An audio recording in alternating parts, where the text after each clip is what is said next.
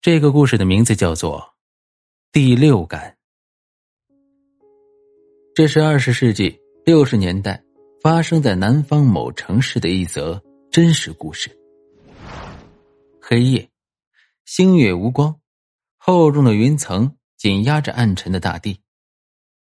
亚娟独自一人走在一片荒郊上，四周没有一株树木，能看出的只是一个像坟墓一样的土堆。但土堆前都没有石碑或十字架，就是那样光秃秃的坟堆。一阵阵像猫头鹰鸣叫似的怪声，不知从哪个方向朝这边传来。我这是在什么地方？我怎么会来到这里呢？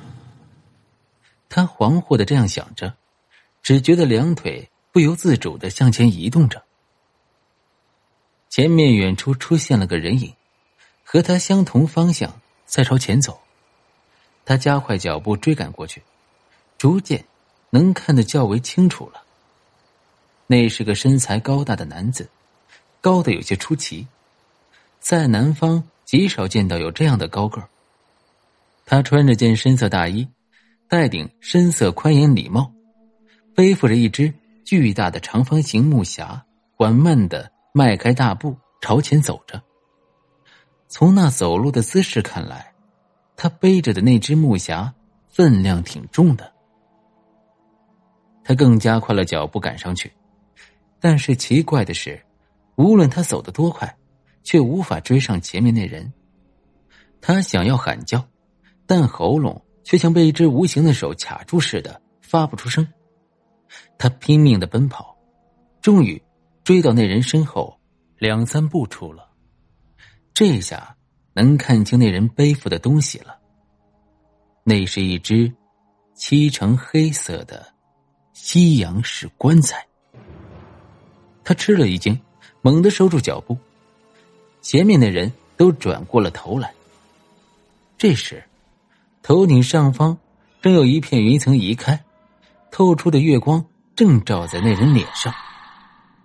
那是张扁平的阔脸，左颊上。一条挺长挺深的伤疤。这人的面目并不狰狞可怖，但神情和目光中，却透露着一种逼人的阴气。他惊恐的喊叫出声，猛地从床上直坐起来。这可怖的梦境被喊声驱走了。他抬手抹去额头上沁出的冷汗，暗自庆幸着，终于从这噩梦中。挣脱出来了。这个梦再做下去的话，不知还会遇到什么更可怕的事呢。他靠在床上等候天色放明，始终睁大着眼睛，不敢闭上。亚娟工作台上的对讲器发出两响蜂鸣之后，传来那位中年女经理的声音：“林小姐，雅然化妆品公司要的那份广告计划书准备好了吗？”“ 准备好了。”杨太，你带着计划书来一下。他匆匆整理一下刚打印好的那份受客户委托的计划书，走进经理室，把计划书递给了经理。杨经理将计划书翻译过一遍，表示认可的点了点头，抬起头对他说道：“这份计划做的不错，是应该收到较好广告效果的。你现在就送到雅兰公司去，交给他们的朱经理。”请他们马上就看，要是有什么意见，就带回来告诉我。是，我这就去。他收起计划书，转身向门外走去。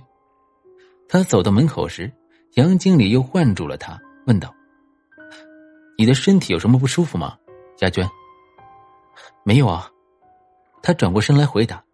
“你觉得我有什么不对头吗，杨太？”“没什么，我只是看你的脸色有点……”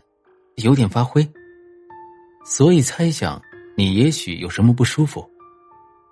他下意识的抚摸了下脸颊，说：“我昨天半夜里做了个噩梦，吓醒之后就没再睡着，脸色不大好，大概是因为睡眠不足吧。是什么样的噩梦吓得你醒了就再也没入睡了？”他走回来，把昨夜那个梦境讲给经理听了。经理听时，脸上也出现了恐怖的神情。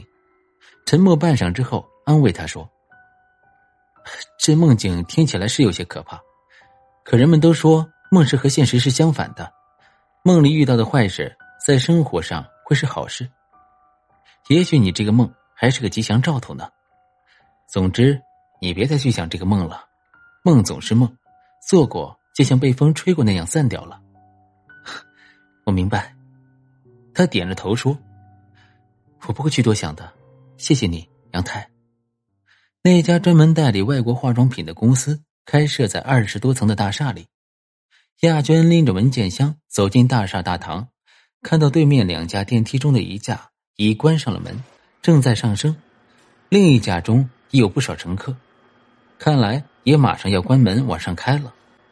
他快步朝那电梯前跑去，边跑边喊叫：“哎，请等等，请等等！”他跑到。离电梯还剩三两步处时，梯门缓缓的关上。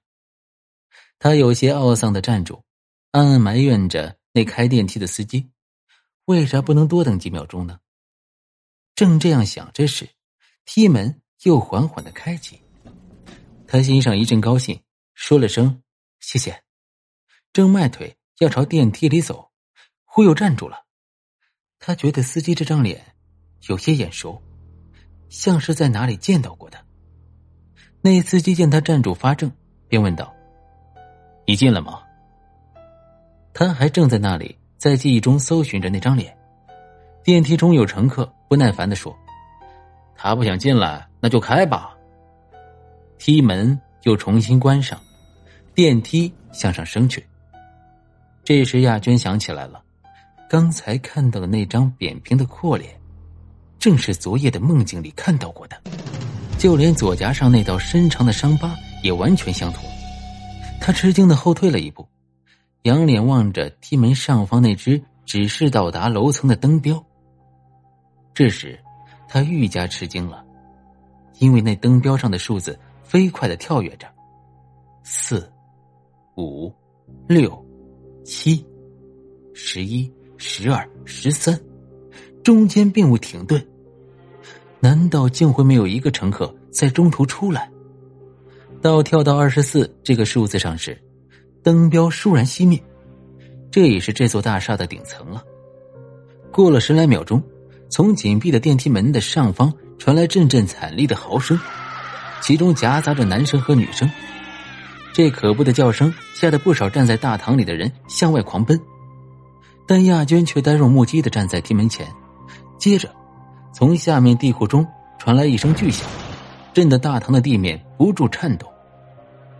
一阵灰雾从梯门的狭缝中喷射出来。亚娟愣了几秒钟，转身朝大门外奔去，一边奔一边尖叫。当天出版的报纸上，以头版头条的位置登载了有关这个惨祸的消息，标题是“钢缆断裂”。酿成空前坠梯惨祸，乘客司机八人罹难，无一生还。亚娟现在已经年过五旬了，是一家广告公司的业务部主管，还是两个孩子的母亲。